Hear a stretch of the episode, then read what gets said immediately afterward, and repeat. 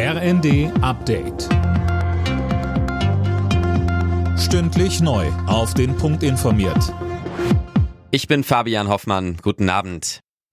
Bund, Länder und Kommunen wollen bei der Unterbringung und Integration von Geflüchteten künftig enger zusammenarbeiten. Das geforderte zusätzliche Geld vom Bund gibt es dagegen vorerst nicht. Darüber soll um Ostern erneut beraten werden. Zu den weiteren Ergebnissen des Flüchtlingsgipfels sagte Bundesinnenministerin Nancy Faeser. Wir mobilisieren zusätzlichen Wohnraum und Unterkünfte für Geflüchtete.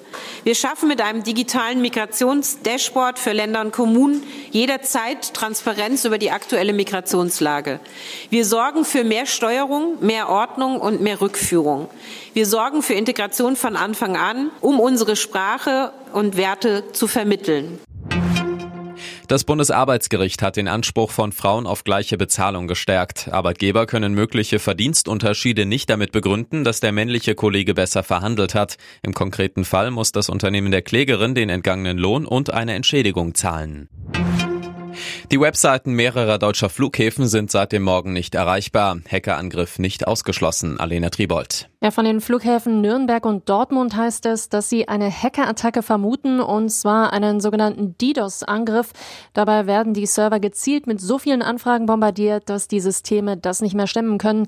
Die Folge, die Webseiten sind für die Kunden nicht mehr erreichbar. Auch Erfurt und Hannover haben solche Probleme gemeldet. Der Zeitpunkt ist ungünstig. Morgen stehen ja an vielen Flughäfen ganztägige Warnstreiks an. Hunderttausende Passagiere müssen umplanen.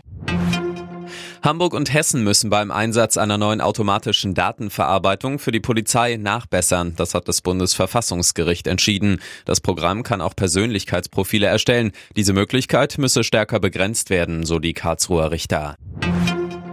Bei der Biathlon-WM in Oberhof haben Sophia Schneider und Philipp Navrat eine Medaille in der Single-Mixed-Staffel deutlich verpasst. Das DSV-Duo landete nur auf Platz 6. Gold holten Marte Olsby-Reuseland und Johannes Tinjes Bö. Für den Norweger war es in Oberhof der fünfte WM-Titel beim fünften Start. Alle Nachrichten auf rnd.de